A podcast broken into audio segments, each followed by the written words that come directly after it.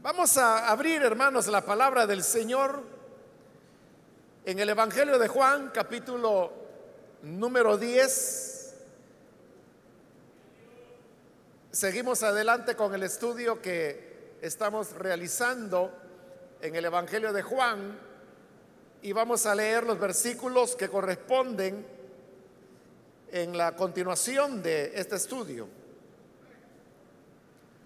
La palabra de Dios en el Evangelio de Juan, capítulo número 10, versículo 22 en adelante, nos dice, por esos días se celebraba en Jerusalén la fiesta de la dedicación.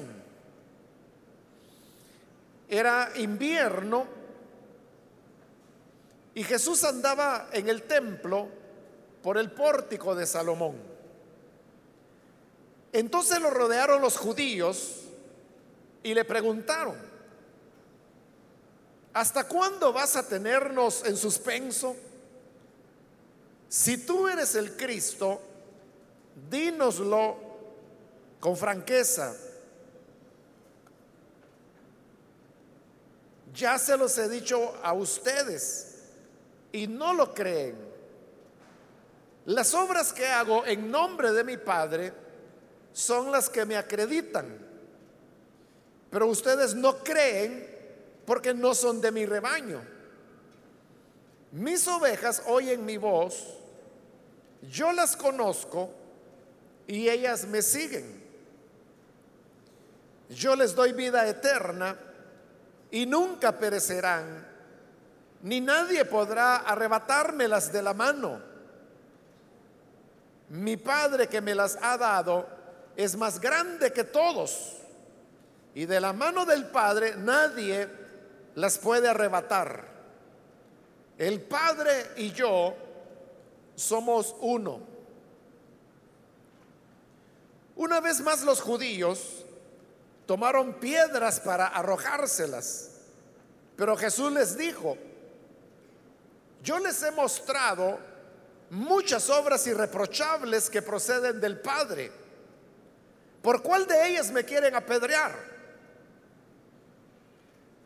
No te apedreamos por ninguna de ellas, sino por blasfemia. Porque tú, siendo hombre, te haces pasar por Dios. ¿Y acaso, respondió Jesús, no está escrito en su ley, yo he dicho que ustedes son dioses?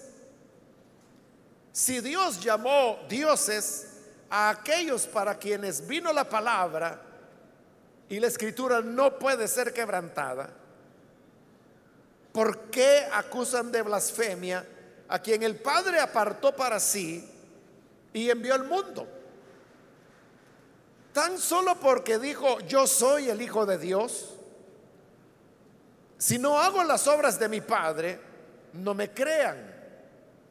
Pero si las hago, aunque no me crean a mí, crean a mis obras, para que sepan y entiendan que el Padre está en mí y que yo estoy en el Padre. Nuevamente intentaron arrestarlo, pero él se les escapó de las manos. Volvió Jesús al otro lado del Jordán, al lugar donde Juan había estado bautizando antes y ahí se quedó. Mucha gente acudía a él y decía, aunque Juan nunca hizo ninguna señal milagrosa, todo lo que dijo acerca de este hombre era verdad. Y muchos en aquel lugar creyeron en Jesús. Amén. Pueden tomar sus asientos, por favor, hermanos.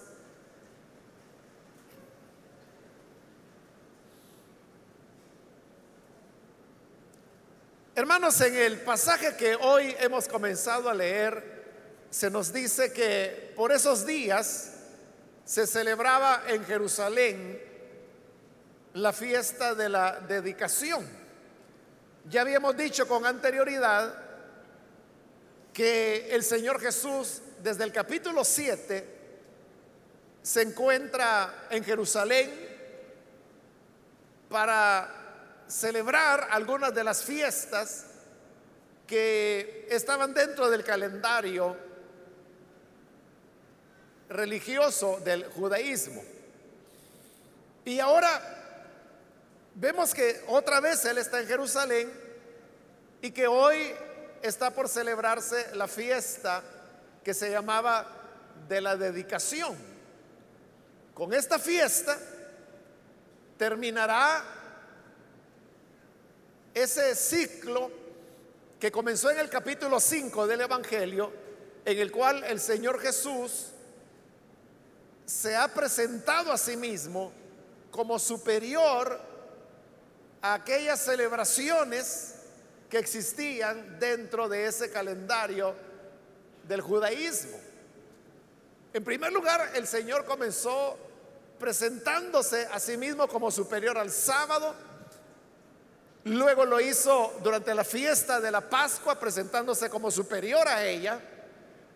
Luego en el capítulo 7 y 8 lo vimos presentándose como superior a la fiesta de los tabernáculos, también llamada de las cosechas, y ahora lo vamos a encontrar acá presentándose como superior a la fiesta de la dedicación. La fiesta de la dedicación se celebraba en el mes de diciembre. Y por eso es que dice ahí que ya era invierno. En el versículo 22 dice, por esos días se celebraba en Jerusalén la fiesta de la dedicación. Era invierno. Es decir, que era ya una época fría. A veces nosotros tenemos la idea que Israel es una tierra caliente porque sabemos que es hay bastante desierto. Y en realidad que en el verano es bastante caliente en Israel. Sin embargo, en el invierno, que corresponde a estos meses de noviembre, diciembre y enero, son meses verdaderamente muy fríos, donde la temperatura baja bastante. Y exactamente, por eso dice que era invierno, porque ahí se estaba en el mes de diciembre, que era cuando se celebraba la fiesta de la dedicación. La fiesta de la dedicación había surgido durante el periodo que nosotros le llamamos intertestamentario, porque se refiere a los hechos que ocurrieron en esos 400 años aproximadamente que hay entre el Antiguo Testamento y el Nuevo Testamento. Esto significa que la fiesta de la dedicación era una fiesta nueva, diríamos, tenía ya su par de siglos, pero nueva en relación, por ejemplo, a la fiesta de la Pascua, que ya tenía como dos mil años en esa época, o la fiesta de las cosechas, que también había sido ordenada bajo la ley. La fiesta de la dedicación no fue dada por Moisés, porque la fiesta de la dedicación respondía a un acontecimiento, como acabo de decirlo, que se dio en el periodo intertestamentario. Lo que ocurrió es que en determinado momento de la historia, después del, del imperio griego, Israel se vio invadido por los Seleucidas, que era un pueblo que se ubicaba al norte de Israel y ellos invadieron la tierra de Israel. Y uno de estos reyes Seleucidas que se llamaba Antíoco Epífanes, él era alguien que estaba totalmente en contra de las costumbres judías, de la ley.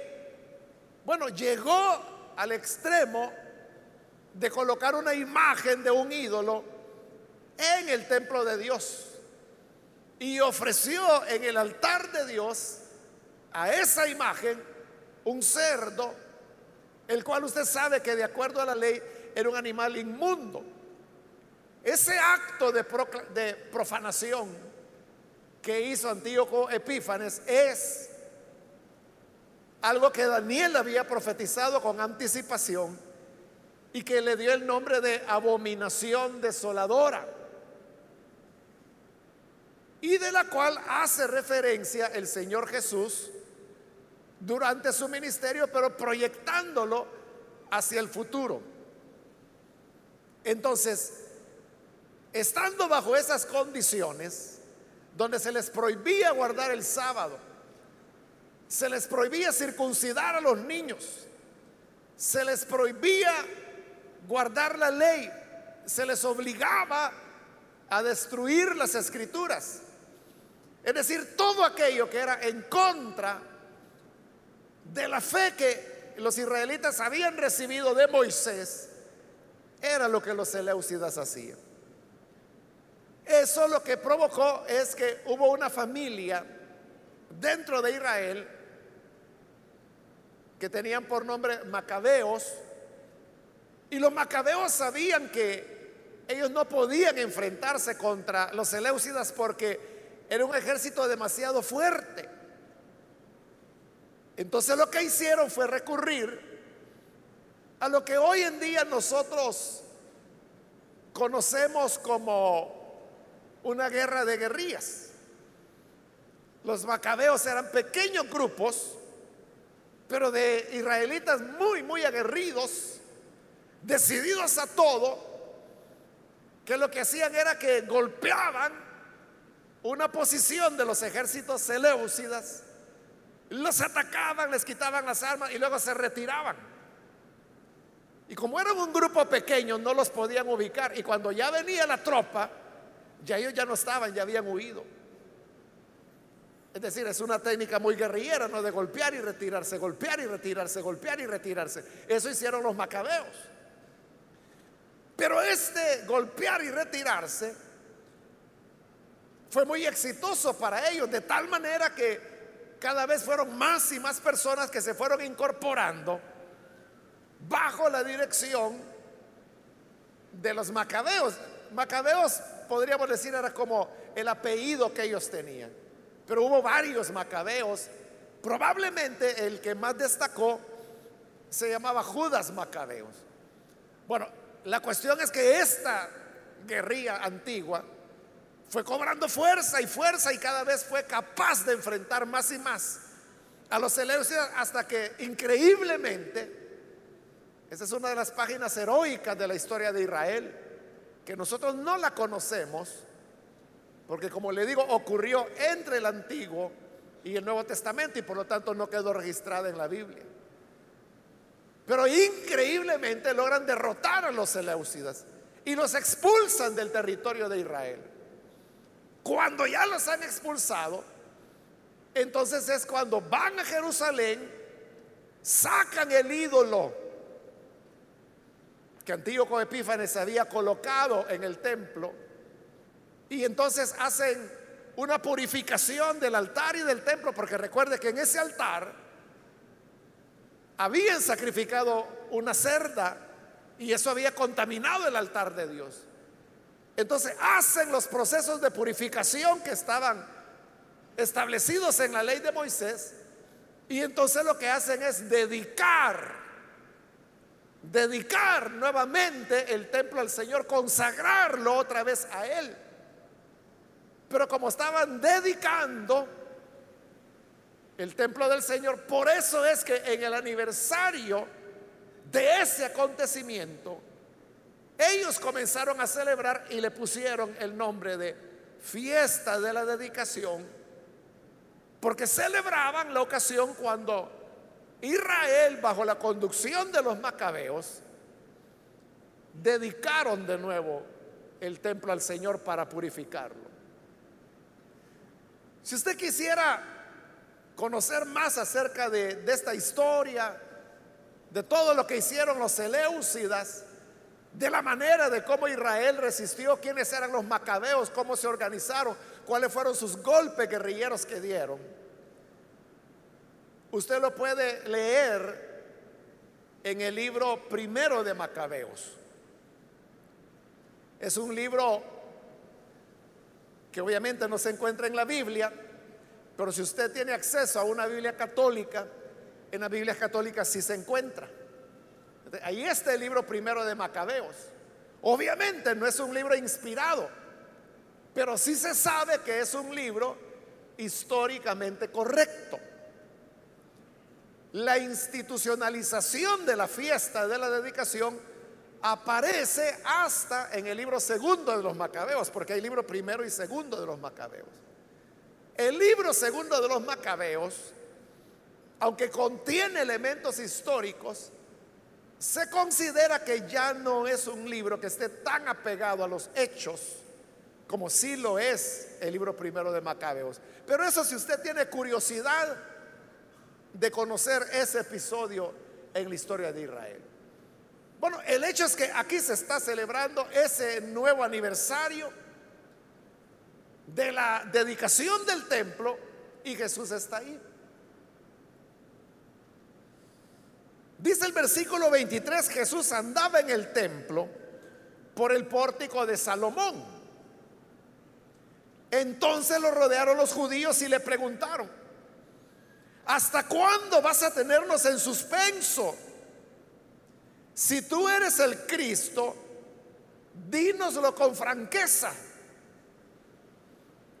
A pesar que el Señor ya había tenido varias manifestaciones claras donde Él había mostrado que Él era el Cristo, todavía a las autoridades religiosas no les quedaba claro. Y para ellos era una cuestión angustiosa que el Señor hablara de la manera como hablaba. Porque lo que ocurre es que no era que el Señor no respondiera a las preguntas que le hacían. Como acá le están preguntando, ¿eres el Cristo o no? Dínoslo de una vez, ya no nos tengas en suspenso, queremos saber la verdad, sé franco. El Señor les va a responder, pero no les va a responder fácilmente como ellos quisieran. Porque a la pregunta, ¿eres el Cristo? Quizás nosotros responderíamos sí o responderíamos no. Si respondemos no, pues es claro que no es el Cristo. Y si decimos sí, pues ya queda claro que sí era el Cristo. Pero Jesús nunca respondió con un sí ni con un no, sino que él lo que hacía era que presentaba ciertos hechos de los cuales se podía deducir la respuesta. Pero había que deducirla. Entonces el Señor lo que quería era que la gente reflexionara. Porque es en el acto de la reflexión donde la fe opera. Y la gente cree o no cree a la palabra. Entonces cuando le preguntan, dinos con franqueza, ¿eres el Cristo? Dice el Señor en el versículo 25, ya se lo he dicho a ustedes y no lo creen. Pero aunque ya se los dijo y aunque no le creyeron, les va a responder. Y oiga, dice el versículo 25 siempre, las obras que hago en nombre de mi Padre son las que me acreditan Ahí les está dando la respuesta. Pero repito, no es una respuesta, sí soy el Cristo. Es una respuesta para que piensen. Les está diciendo, las obras que hago de mi Padre son las que me acreditan. ¿Cuáles obras? Las señales que Él ha hecho, la más reciente, ha sido la sanidad del hombre que nació ciego que encontramos en el capítulo anterior. Si la gente reflexionaba en las obras que el Señor hacía, solamente podían llegar a una conclusión. Y la conclusión es que Él era el Cristo. ¿Se recuerda aquella ocasión cuando Juan el Bautista todavía estaba con vida? Ya estaba preso pero estaba con vida.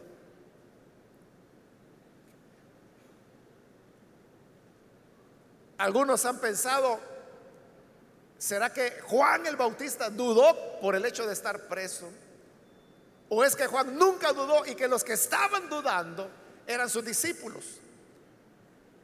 Realmente no importa. El hecho de que Juan les dice a sus discípulos, miren, vayan y pregúntenle a él, a Jesús, ¿eres tú el que habrías de venir o tenemos que esperar a otro? En otras palabras, la pregunta era, ¿eres tú el Cristo? ¿O tenemos que esperar que venga otro? Y llegan los discípulos de Juan donde Jesús.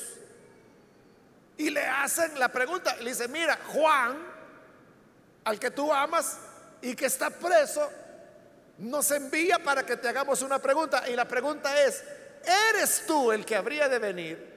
¿O debemos esperar a otro? De nuevo Jesús pudo haber dicho sí o pudo haber dicho no. Pero ¿qué les dijo? Nada. Nada. Solo les digo, aquí quédense un momentito y vean. Entonces dice que en ese momento vinieron al Señor sordos y los hacía oír. Ciegos y les abría los ojos. Cojos y los hacía andar. Paralíticos y los levantaba endemoniados y los liberaba. Y los discípulos de Juan estaban viendo todo. Y ya cuando el Señor terminó, llegó de nuevo y, les dijo, mire, vayan donde Juan y díganle que yo sano a los enfermos, doy vista a los ciegos, doy la audición a los sordos, echo fuera de demonios, vayan y díganselo. Ahí estaba la respuesta. ¿Y cuál era la respuesta? exactamente la misma que el Señor les está dando ahora a las autoridades.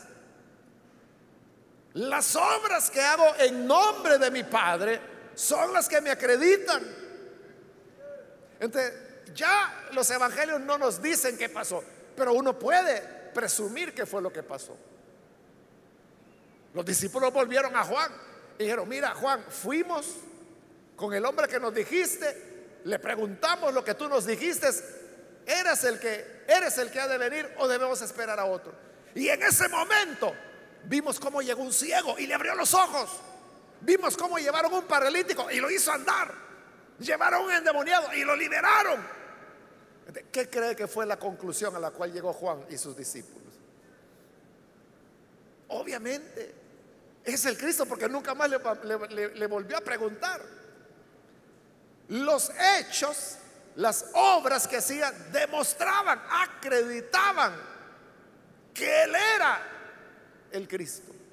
por eso cuando le preguntan, ya Señor, ya deja de jugar, ya, ya estuvo así, nos has tenido del pelo todo este tiempo, pero hoy sé franco, dínoslo claramente, eres el Cristo. Y Él les dice, las obras que hago dicen quién soy yo. Las obras ahí estaban. El hombre que había nacido ciego ahí andaba viendo.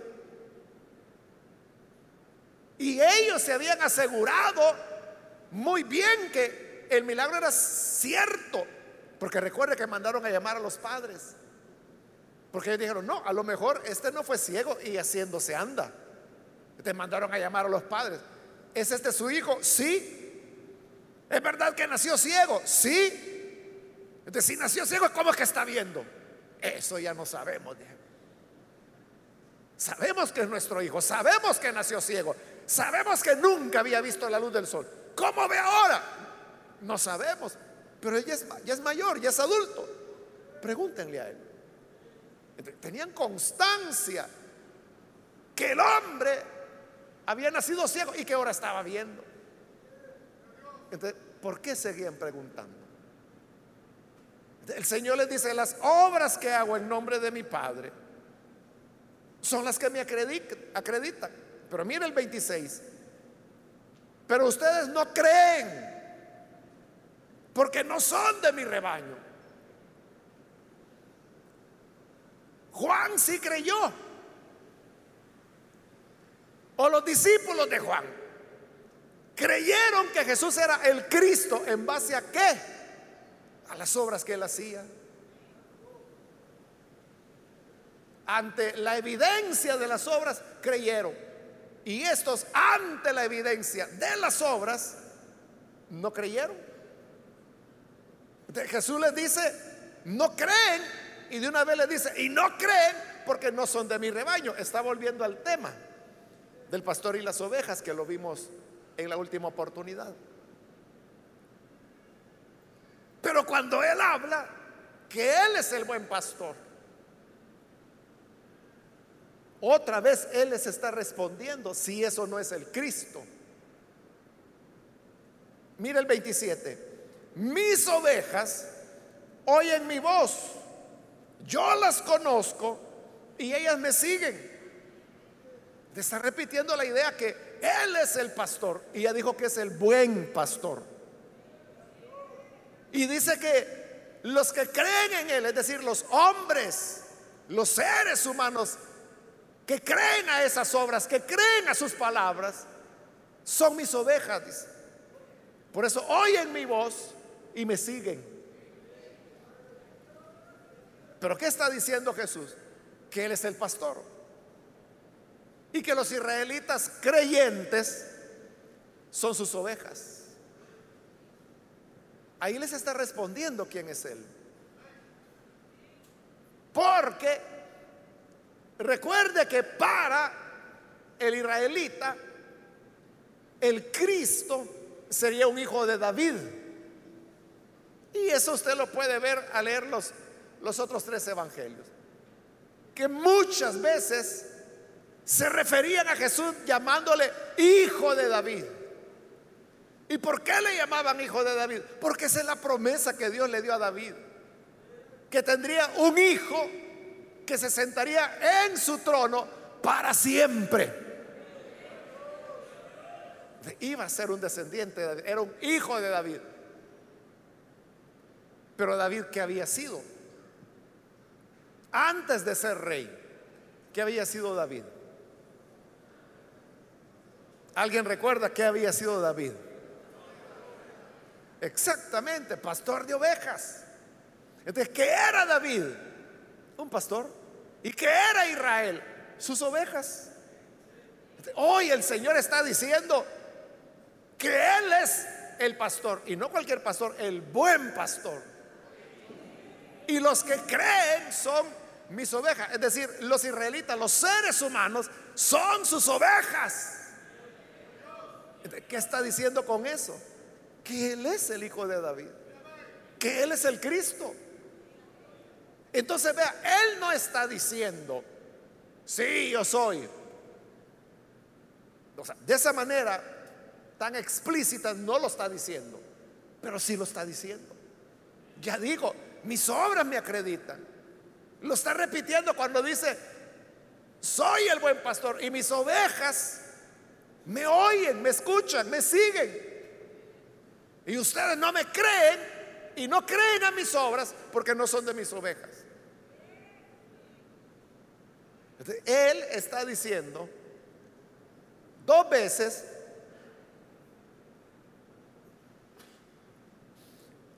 perdón, que Él era el Cristo. Ahora, hemos dicho que Él no lo decía explícitamente. ¿Por qué no lo decía explícitamente? Porque recuerde que en esa época Israel tenía una idea equivocada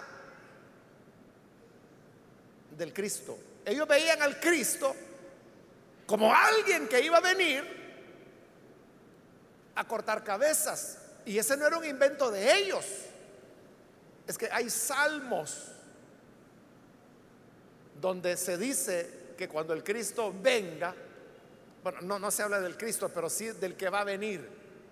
Y que cuando Él venga va a aplastar a los enemigos, que lo va a destruir. Ellos esperaban un Cristo guerrero, militar. Ahora, note esto, los discípulos si creían que él era el Cristo. Por eso es que la idea de la rebelión armada nunca se les quitó a los discípulos. Todavía en la cena pascual, cuando el Señor está a horas de ser capturado, todavía le dicen, Señor, aquí hay dos espadas. Todavía estaban pensando en una rebelión armada. Y por eso es que cuando llegan los soldados para atrapar a Jesús, ¿qué hace Pedro? Saca la espada y, y deja ir el espadazo. Menos mal que Malco, que era un joven, tenía agilidad y logró apartarse. Y en lugar de partirle el cráneo, solo le cortó la oreja. Pero el Señor lo sanó. Y le dijo a Pedro, mira, vuelve la espada a su vaina, porque todo el que a hierro mata, a hierro morirá. ¿O crees, le dice, que yo no podría pedirle a mi Padre una legión de ángeles? Y Él las enviaría y me libertaría. No necesito de tus espaditas. Pero entonces, ¿cómo se va a cumplir la escritura? Hasta el último momento, los discípulos seguían pensando en un Cristo guerrero. Por eso es que el Señor no lo decía explícitamente, pero sí daba suficientes elementos como para que reflexionando ellos llegaran a la conclusión cierta que Él era el Cristo, sin duda. Pero hoy el Señor va más allá y aquí sí se va a tirar alto. Porque con decir, yo soy el pastor y los que creen son mis ovejas, Él ahí está diciendo que es el Cristo. Pero mire el 28, yo les doy vida eterna y nunca perecerán, ni nadie podrá arrebatarlas de mi mano. Pero mire lo atrevido que él está ahí diciendo. ¿Qué diría usted, hermano, si yo un día llego a su casa y platicamos un ratito y después de haber platicado un ratito, vengo yo y le digo, mire, le voy a dar vida eterna? Usted decir, este está chiflado. Porque si yo voy a dar vida eterna, yo tengo que tenerla primero, ¿verdad? Pero eso es lo que él está diciendo. A mis ovejas yo les doy vida eterna y no perecerán jamás. Nadie las puede arrebatar de mi mano.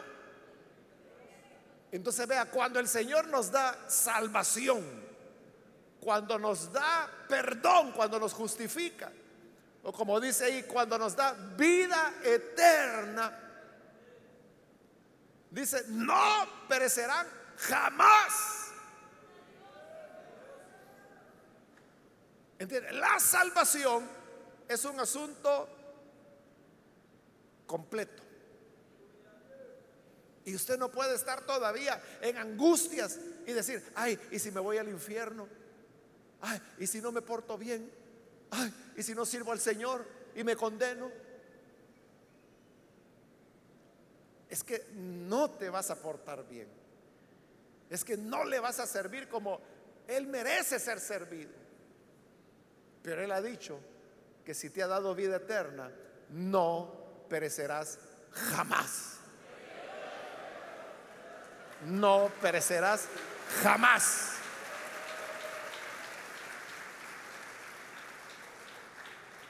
Y usted puede decir, pero ¿y, el pecado entonces? Nadie, dijo el Señor, las arrebata de mi mano. Nada ni nadie. Y da un paso más allá todavía. Y dice en el 29, mi Padre que me las ha dado es más grande que todos. Y de la mano del Padre nadie las puede arrebatar no solamente se ha atrevido a decir que Él da vida y que a quien Él le da vida no va a perecer jamás y que nadie las puede arrebatar de su mano, que todo eso ya es mucho. Pero ahora va más alto y dice, mi Padre que me las dio, Él es mayor que todos. ¿Y quién es el que es mayor que todos? Dios. Nadie más que Dios. Nadie puede arrebatarla de las manos de mi Padre. Pero mire lo que está diciendo.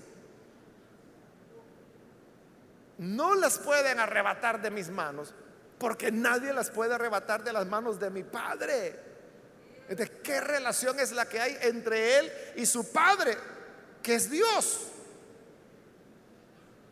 Lo cual ellos ya lo entendieron porque anteriormente ya vimos que querían matarlo porque él decía que Dios era su padre.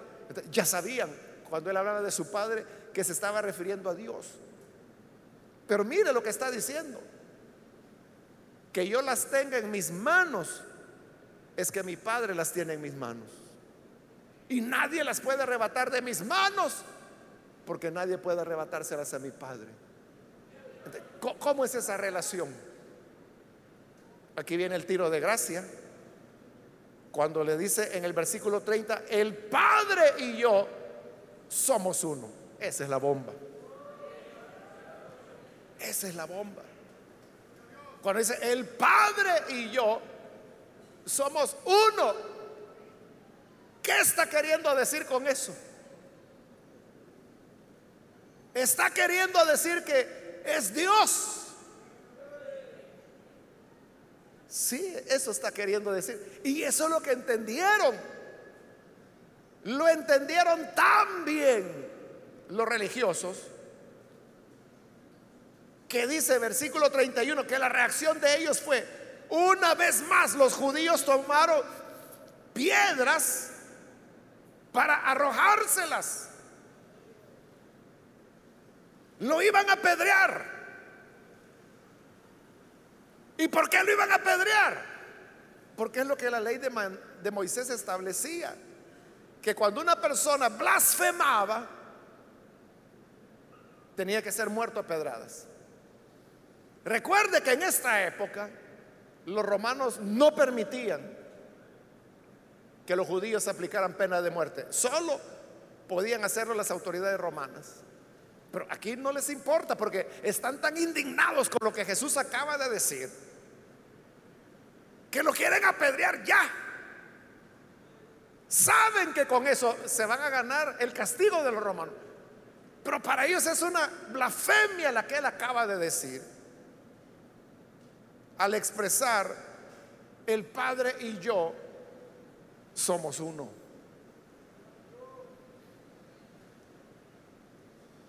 Fíjese que es un pasaje que hay que entenderlo bien.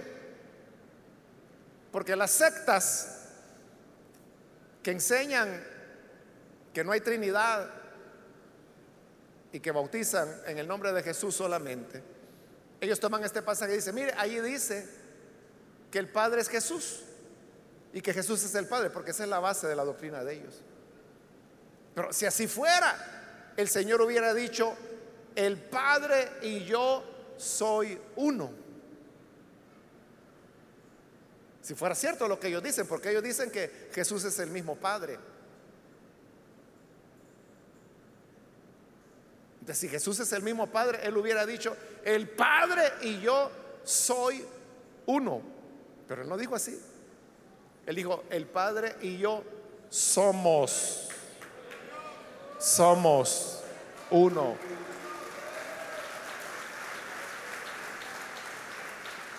Así es. Es un verbo plural. ¿Y cuando utilizamos el plural? Cuando son dos o más personas.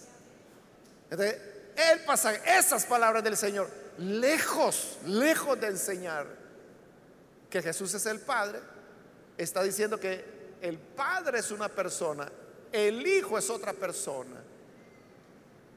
Y por eso el Hijo dice, somos, en plural, somos uno que a pesar que son dos personas, son uno en naturaleza, pero en personalidad diferenciada.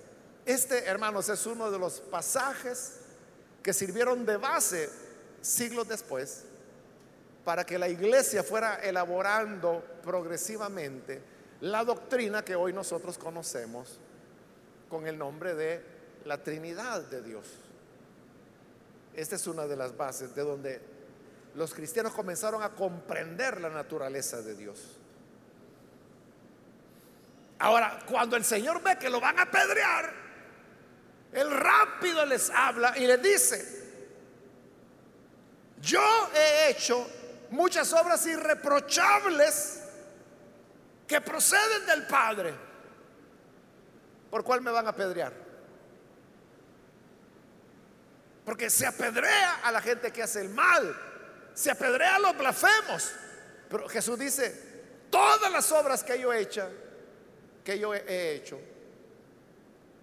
son irreprochables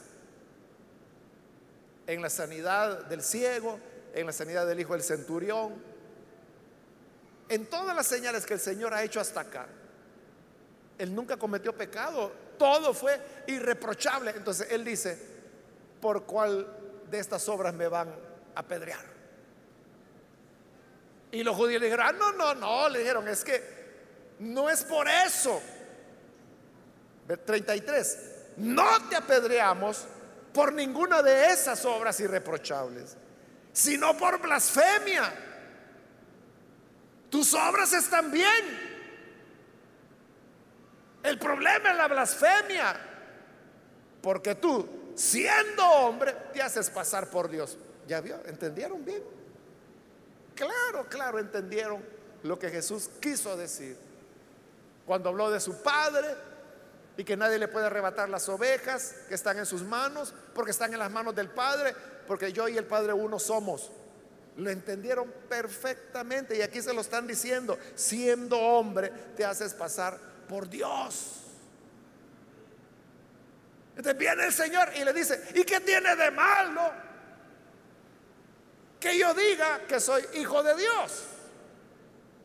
Dice el 34, ¿acaso no está escrito en su ley, yo he dicho que ustedes son dioses. Ahí el Señor les está citando lo que hoy es el Salmo 82, donde Dios, hablando a los jueces de Israel, les dice esas palabras. Yo he dicho que ustedes son dioses. Y continúa razonando el Señor. Si Dios llamó dioses a aquellos para quienes vino la palabra y les dice, y la escritura no puede ser quebrantada. O sea, así dice la escritura. Que a los hombres el Señor les dijo, ustedes son dioses. Y eso no se puede cambiar, dijo el Señor, porque las escrituras no pueden ser quebrantadas. Entonces, ¿qué tiene de malo que yo diga que soy hijo de Dios? Versículo 36. ¿Por qué acusan de blasfemia a quien el Padre apartó para sí y envió al mundo? Tan solo porque dijo, soy el Hijo de Dios. Si la ley de ustedes dice que los hombres son dioses, ¿por qué tendrá que ser blasfemia que yo diga soy hijo de Dios? Pero aquí también el Señor ha dicho algo importante. En el versículo 36. ¿Por qué acusan de blasfemia a quien el Padre, oiga esto, apartó para sí? Eso de apartar para sí, usted sabe que es, eso es santificar. ¿Qué significa la palabra santo en los idiomas originales? Significa puesto aparte apartado, eso es ser santo. Entonces recuerde que estamos en la última de las fiestas ya, que relata el Evangelio de Juan. Y en todas el Señor se ha presentado como superior. En relación al sábado, Jesús dijo que él podía sanar en sábado porque dijo, mi padre trabaja, por lo tanto yo trabajo. Otra vez estaba diciendo, yo soy Dios, ¿verdad? Entonces, si yo quiero dar vida en sábado, ¿quién me lo va a impedir? se puso por arriba del sábado. Luego vino la fiesta de la Pascua, que es cuando el Señor dio su sermón de yo soy el pan que descendió del cielo. Y les digo, claro, Ahí estamos en el capítulo 6. Les dijo a la gente que le seguía. No como el pan que dio Moisés, refiriéndose al maná. Porque sus padres comieron del maná y todos se murieron. pero el que coma del pan que yo le daré no morirá jamás. ¿Qué estaba diciendo él ahí? Que él era un pan superior al que Moisés les había dado, superior al maná. Por lo tanto, él era superior a la Pascua misma. Luego vino la fiesta de las cosechas, donde el Señor dijo, yo soy la luz del mundo. Y también comenzó ese día, ahí en el capítulo 7, diciendo, si alguno tiene sed, venga a mí y beba, porque eso es, eran los elementos que los judíos agradecían durante la fiesta de los tabernáculos o de las cosechas. ¿Qué se necesita, hermanos, para que haya cosechas? Agua y luz solar. Y lo que Jesús dijo. Si alguno tiene sed, venga a mí y beba. El que beba del agua que yo le daré, de su vientre brotarán ríos. Brotarán manantiales de agua. Y luego dijo, yo soy la luz. El que me sigue no andará en tinieblas. soy superior a la fiesta de las cosechas. Porque Él es la verdadera luz, es la verdadera agua. Y hoy estamos en la fiesta de la dedicación. Y por eso yo le explicaba al principio que lo que se celebraba era el aniversario de cuando el templo había sido purificado, santificado, apartado para dedicárselo a Dios de nuevo. Pero mire lo que Jesús está diciendo hoy. En el 36, ¿por qué acusan de blasfemia a quien el Padre apartó para sí? Estaban celebrando el aniversario de cuando el templo, siglos antes, había sido apartado de nuevo para Dios. Pero hoy el Señor Jesús está diciendo, el Padre me apartó a mí para Él. Los macabeos lo que hicieron fue purificar un edificio. El Padre a quien santificó fue a su Hijo para hacer en Él su voluntad. Por lo tanto, Él es superior al templo y superior a la fiesta de la dedicación. Ese es el propósito de Juan. Entre otros, ¿no? Un propósito de Juan es demostrar que Jesús es superior a la ley, demostrando como lo ha hecho, que Jesús es superior al sábado, a la Pascua, a la fiesta de los tabernáculos y a la fiesta de la dedicación. En el 37 vuelve al tema de las obras. Si no hago las obras de mi Padre, no me crean. Vaya, lleguemos a ese acuerdo. Si yo no hago nada, si yo no hago obras sobrenaturales, no me crean. Tienen derecho a no creerme. Pero si las hago, dice en el 38, aunque no me crean a mí, crean a mis obras, para que sepan y entiendan que el Padre está en mí y que yo estoy en el Padre. otra vez está repitiendo el tema de la deidad. Porque está bien, no me crean a mí, pero crean a las obras que hago, porque ellas demuestran que yo estoy en el Padre y el Padre está en mí. Pero ¿qué significa eso? Yo estoy en Dios y Dios está en mí. ¿Qué quiere decir con eso? Dios está en mí y yo estoy en, el, en Dios. Lo mismo que ella dijo. El Padre y yo somos uno. Y otra vez vuelven a entenderlo tan bien los judíos que dice el 39, nuevamente intentaron arrestarlo Dijeron, hoy sí lo metemos preso este blasfemo. Pero dice el 39, él se les escapó de las manos. Es decir, que el Señor lo, lo querían atrapar, pero él forcejeó, usó fuerzas y salió. No lo pudieron alcanzar, no lo pudieron atrapar. Entonces se escapó. Y entonces, ¿qué hace Jesús? Ya no puede estar en Jerusalén porque sabe que lo quieren matar o por lo menos apresar. se va a donde él inició su ministerio, del otro lado del Jordán. Por eso dice el versículo 40, volvió Jesús al otro lado del Jordán, al lugar donde Juan había estado bautizando antes y ahí se quedó. Entonces note, aquí volvimos al capítulo 1, porque ahí comienza el Evangelio de Juan. Cuando Juan el Bautista está bautizando y Jesús llega. Y Juan dice, este es el Cordero de Dios que quita el pecado del mundo. Yo le bautizo con agua, pero Él lo va a bautizar con fuego. Es decir, que aquí se está cerrando otro ciclo del Evangelio de Juan. Porque Jesús está volviendo al capítulo 1.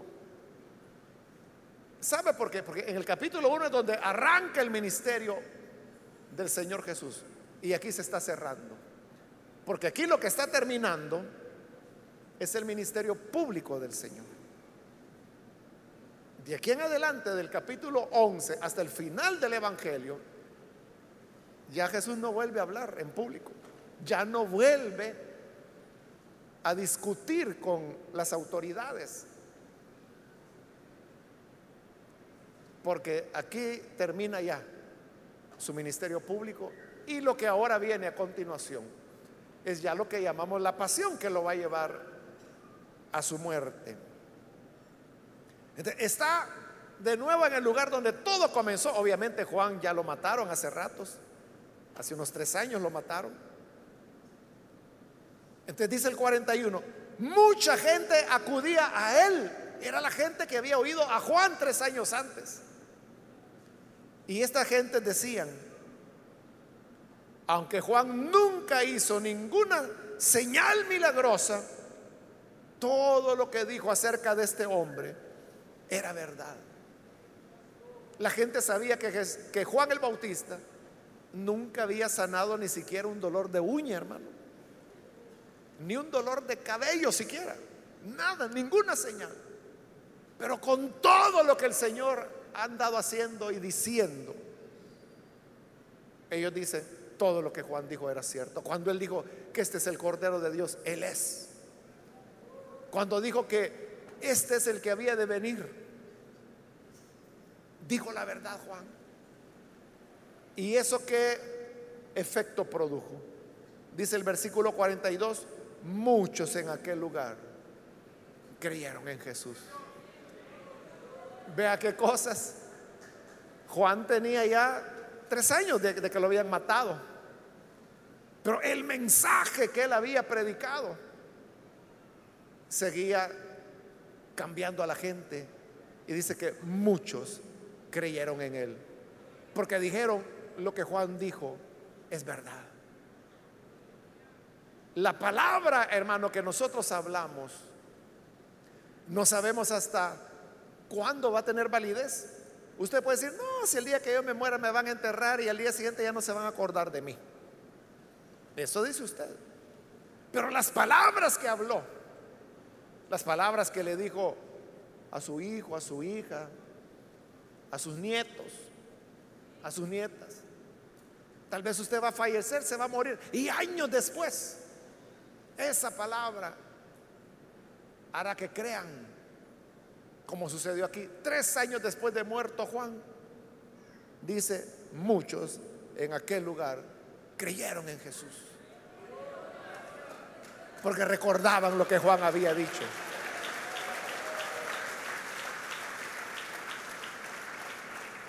Nunca es en vano, hermanos, predicar y compartir las buenas nuevas del Evangelio.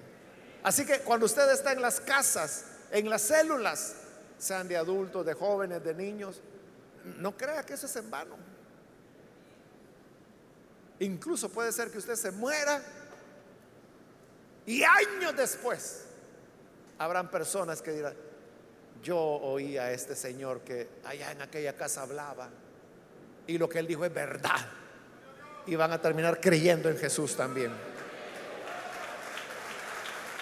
Amén. Vamos a cerrar nuestros ojos. Antes de hacer la oración, yo quiero invitar Si hay con nosotros amigos o amigas que todavía no han recibido al Señor Jesús como Salvador, mas si usted ha escuchado hoy la palabra de Dios, yo quiero invitarle para que usted pueda hoy acercarse y recibir al Hijo de Dios como su Salvador, el que le da vida. ¿Hay alguna persona, algún amigo que hoy entiende que en Cristo está la vida? Y que aquel que recibió la vida eterna no perecerá jamás, jamás. Nadie lo podrá arrebatar de la mano de Jesús, porque nadie puede arrebatar a nadie de las manos del Padre. ¿Hay alguna persona que necesita venir hoy para recibir al buen Salvador?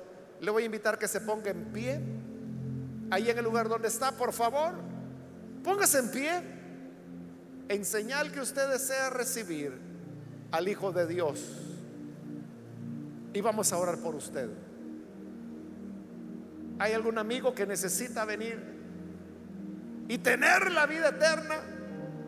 Esa vida eterna de la cual nunca usted perecerá. ¿Puede ponerse en pie, por favor? Cualquier amigo, amiga, venga. Queremos orar por usted. Hay alguien que necesita venir al Hijo de Dios. O si hay algún hermano que se ha alejado del Señor, pero hoy necesita reconciliarse. También póngase en pie. Venga, acérquese. La gracia del Señor le está esperando. Queremos orar por usted. ¿Hay alguien? Venga que la puerta está abierta. Y hoy es cuando el Señor le está llamando.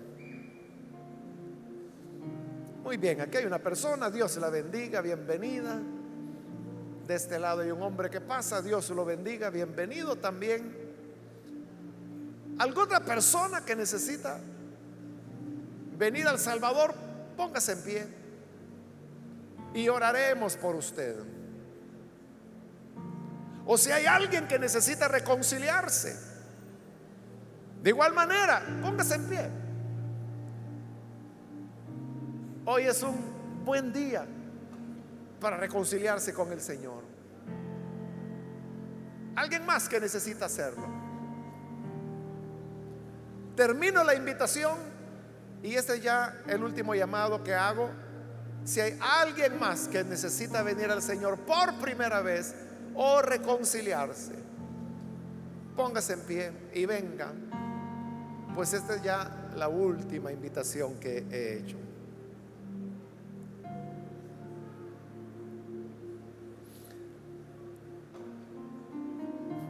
Muy bien, aquí hay otra persona que pasa. Dios la bendiga. ¿No hay nadie más? Vamos a orar en este momento. A usted que nos ve por televisión, le invito para que se una con las personas que están aquí al frente y ore con nosotros. Señor, gracias te damos por estas personas que están aquí al frente, creyendo en ti, en ti que das vida eterna y que teniendo esa vida, no pereceremos jamás. También te ruego por aquellos que a través de televisión, de radio o de internet están atentos escuchando tu palabra y ahora comprendiendo